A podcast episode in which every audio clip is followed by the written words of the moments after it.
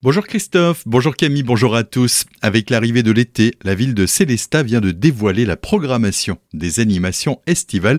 Cette dernière reflète bel et bien un retour à la normale après deux années de privation et elle est marquée par le retour de grands événements. C'est le cas de la fête de la musique ce soir, mais aussi un petit peu plus tard dans la saison par les festivals Summer Vibration et Rock Your Brain été, sans oublier le Corso Fleuri, les précisions d'Éric Capot, l'adjoint au maire en charge de la culture. Cet été, on pourra retrouver euh, des animations dans toute la ville du 21 euh, euh, juin jusqu'au 11 septembre. Et donc des manifestations pour tous les goûts, du théâtre et puis effectivement aussi des choses qui sont en lien avec la, la politique culturelle de la ville, dans les quartiers, des concerts et donc des actions beaucoup plus ciblées qui vont occuper la place de la ville en, extérieur essentiellement. Des propos recueillis par Solène Martin.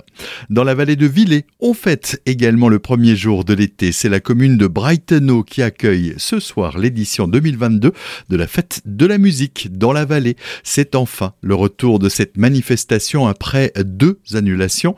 De nombreux groupes locaux, mais également des artistes reconnus de tous genres musicaux sont programmés. Les précisions de Serge Janus, le maire de la commune de Brightonau. Une euh, fête de la musique euh, comme à son habitude en toute simplicité, avec euh, différents styles musicaux, mais avec une forte représentation euh, aussi bien des chorales que des groupes de jeunes qui vont pouvoir faire des prestations dans différents endroits du village, principalement au niveau du secteur scolaire, à proximité de la mairie et puis tout au long de la rue principale entre ces deux lieux. À Brightonau, la musique sera en fait dès 19h jusqu'à minuit. Des propos recueillis par Solène Martin. Premier tour de roue pour l'édition 2022 de Villancelle. Le principe est simple, pédaler le plus possible jusqu'au 10 juillet prochain pour faire gagner son équipe et sa commune. Une compétition cycliste organisée par le pôle d'équilibre territorial et rural d'Alsace centrale, le PETR, en partenariat avec l'Alliance pour le climat. L'objectif est de promouvoir l'utilisation du vélo au quotidien.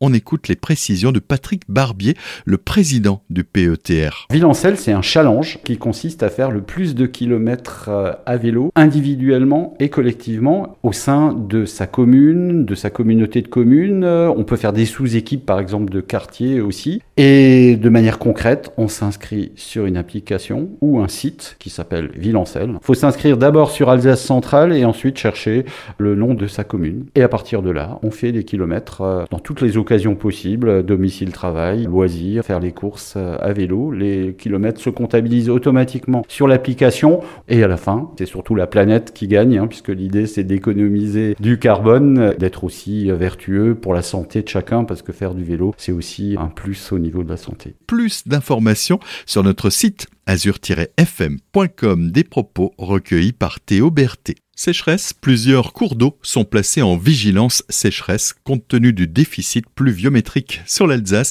combiné à la récente vague de chaleur. Cette mesure vient d'être prise conjointement par Josiane Chevalier, préfète du Bas-Rhin, et Louis Logier, préfet du Haut-Rhin.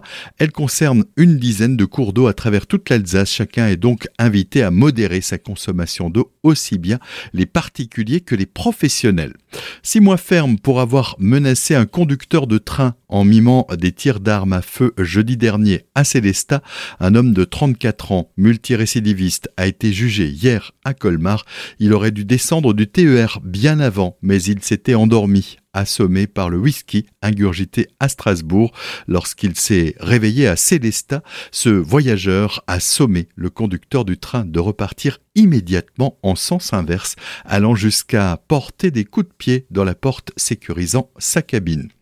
On termine comme on a commencé en vous parlant de la fête de la musique. L'équipe d'Azur FM vous donne rendez-vous cet après-midi et ce soir à partir de 16h sur le plateau Azur FM installé place d'armes pour une émission spéciale avec de nombreux invités.